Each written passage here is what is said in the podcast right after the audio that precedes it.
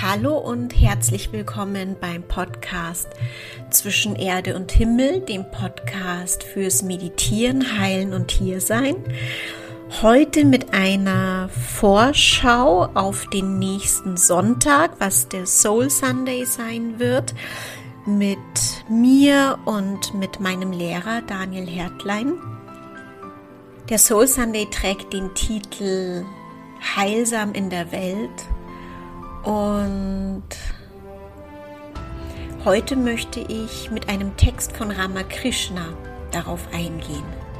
Und wenn du mehr davon hören möchtest oder diesen Text dir anhören möchtest, dann bleib einfach dran.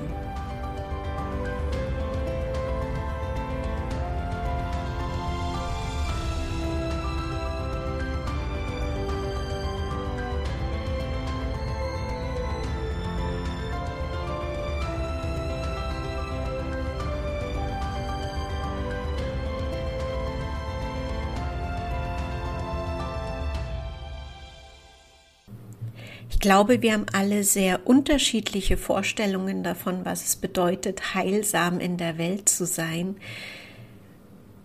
Vermutlich viel mit Konzepten, wie wir meinen, gute Menschen zu sein. Konzepten, die wir vielleicht dann auch anderen Menschen überstülpen wollen manchmal oder wo wir uns vielleicht auch überarbeiten und erschöpfen, um das anderen Menschen recht zu machen oder wo wir für etwas oder gegen etwas kämpfen oder wo wir bestimmte Vorstellungen haben vom Licht hier in der Welt. Und in den Jahren der Erfahrung meiner Praxis mit einem verwirklichten Menschen sozusagen, sind da tatsächlich einige Illusionen, die ich so hatte, zusammengefallen, in sich zusammengefallen, weil wenn wir Praktizierende sind, wenn wir einer spirituellen, einer, wie soll ich sagen, einer strukturierten, einer wahrhaftigen spirituellen Praxis folgen, dann kann es sein, dass uns manches um die Ohren fliegt, wo wir dachten, das wäre sehr gut und dann feststellen, dass die Motivation, aus der die Sachen kommen, vielleicht hinfällig sind, weil sie entweder egoisch sind oder aus Erfahrungen aus früheren Inkarnationen herstammen, aus Karma, aus was auch immer vielleicht auch Verbindungen noch zu Gruppen, mit denen wir mal in anderen Inkarnationen zusammen waren. Also ähm, das sind so ein paar der Erfahrungen, die ich hatte. Und sobald es erlöst ist, beziehungsweise erkannt ist und gefühlt ist, ist das Verständnis davon, heilsam in der Welt zu sein, wieder anders. Und deswegen ist es gut, dem wirklich auf den Grund zu gehen, was es bedeutet, heilsam hier zu sein.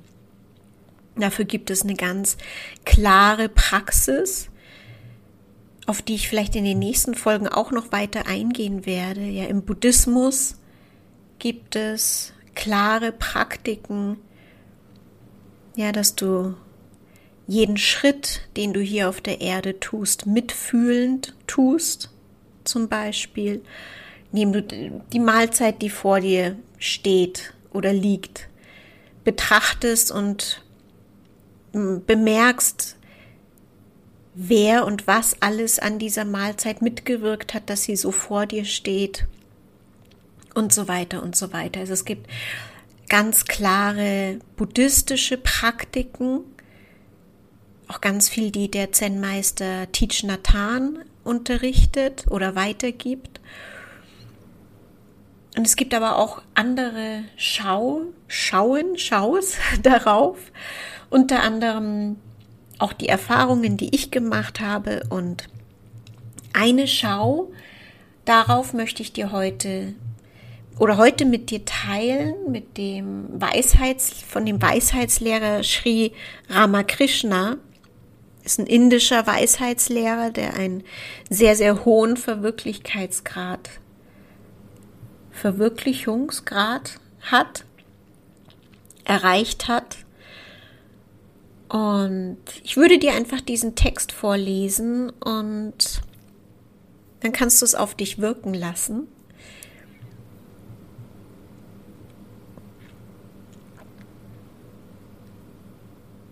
Und zwar ist dieses Gespräch, ist es mir ein Gespräch von Ramakrishna mit seinen Schülern. Und das Thema ist, wie man der Welt helfen soll. Sri Ramakrishna zu Keshab und den anderen Bhaktas. Bhaktas sind Yogis, die den Weg der Hingabe praktizieren.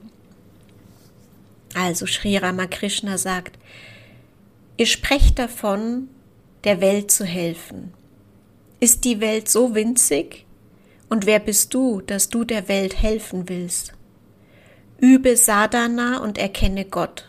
Erreiche ihn, gibt er dir geistige Kraft, dann kannst du allen Gutes tun, sonst nicht. Ein Schüler, ein Bhakta antwortet, Solange wir ihn nicht erreicht haben, sollen wir alle Tätigkeiten aufgeben? Ramakrishna sagt, Nein, warum alles aufgeben? Denkt an Gott, sprecht immer wieder seinen Namen aus, preist seine Taten in Liedern, erfüllt eure täglichen Pflichten, das alles müsst ihr tun. Ein Schüler fragt, und unser Familienleben, unser Berufsleben?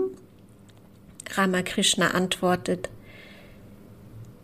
ja, auch das müsst ihr weiterführen. Tut gerade so viel, wie zum Lebensunterhalt notwendig ist.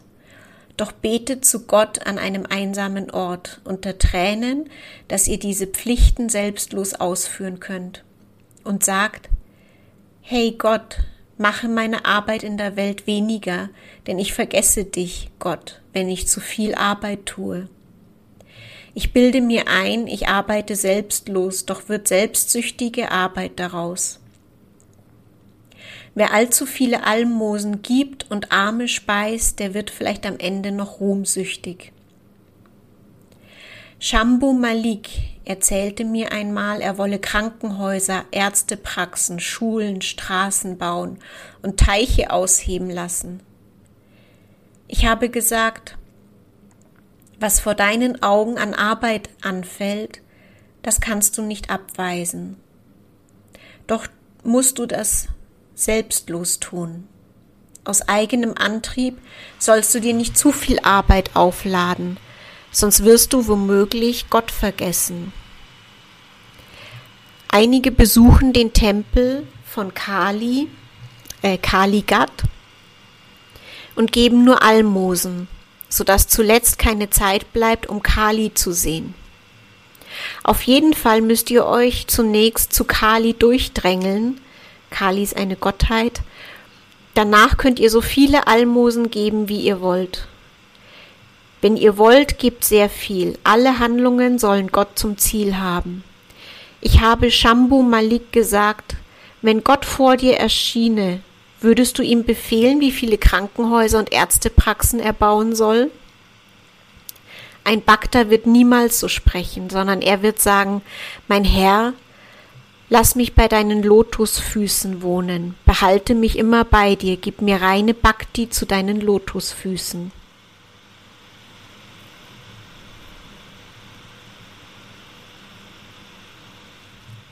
Ja, also so viel. Dieser Text, so wie man der Welt helfen soll.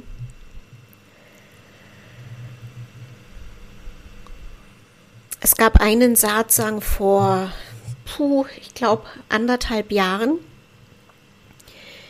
in dem ich meinem Lehrer eine Frage gestellt habe, auch über, ich glaube, oder was mitgeteilt hat über das, was ich tun möchte oder was mich beschäftigt. Und seine Antwort war damals, sei bei Gott und alles andere zeigt sich dann. Und dieser Satz hat mich tatsächlich dann einige schlaflose Nächte gekostet. Er hat natürlich an allen Gerüsten und gerüttelt in mir und mich auch gar erstmal mich orientierungslos gemacht und so weiter. Aber das ist gut, weil alles, woran gerüttelt werden kann, ist gut, wenn wir das bemerken und bemerken, ob das wirklich Bestand hat oder ob das einfach unsere Dinge sind, unsere Pläne. Es gibt ja diesen kosmischen Witz. Ähm, erzähle Gott von deinen Plänen. Und jetzt nach anderthalb Jahren bin ich an dem Punkt oder habe ich eine Ahnung davon, was er damals gemeint hat. Weil die Praxis und die Be Begleitung ging natürlich weiter und ich habe eine Ahnung, was er damit gemeint hat oder gemeint haben könnte. Und je näher wir dem kommen, und es braucht diese intensive Praxis, von der Ramakrishna spricht, je mehr wir dem kommen, umso weniger gibt es eigentlich zu tun und was sich uns eröffnet, wenn wir im Göttlichen sind, keine Ahnung. Und das kann sich, glaube ich, enorm von dem unterscheiden, was wir davor dachten oder auch nicht dachten. Oder es bleibt gleich, ich habe keine Ahnung. Ich kann es dir so nicht sagen. Das Einzige, was ich weiß, ist, dass der Weg zu Gott Sinn macht und der Weg zu Gott ist ein Weg des Lichts und des Feuers, in dem unfassbar viel verbrannt wird. Und sich läutern zu lassen und wirklich diesen Weg zu gehen, wie Ramakrishna sagt, während man Familie hat, während man hier arbeitet, ja, aber die Praxis immer an erste Stelle zu stellen, macht für mich einfach enorm viel Sinn. Und das ist vielleicht eine Inspiration für dich heute, an diesem sonnigen Sonntag im Februar. Ich würde mich unfassbar freuen, wenn wir uns nächsten Sonntag sehen, weil dann Daniel zu Gast sein wird an, in dem Soul Sunday und alle Fragen zu diesem Weg, zu dieser Praxis, zu diesem Text, alles, was dich berührt, bewegt, einfach gestellt werden kann, abgeholt werden kann, vertieft werden kann. Und ich freue mich darauf, wenn wir uns dort sehen und wünsche dir bis dahin einen schönen Sonntag. Lass es dir gut gehen und bis ganz bald, deine Brigitte.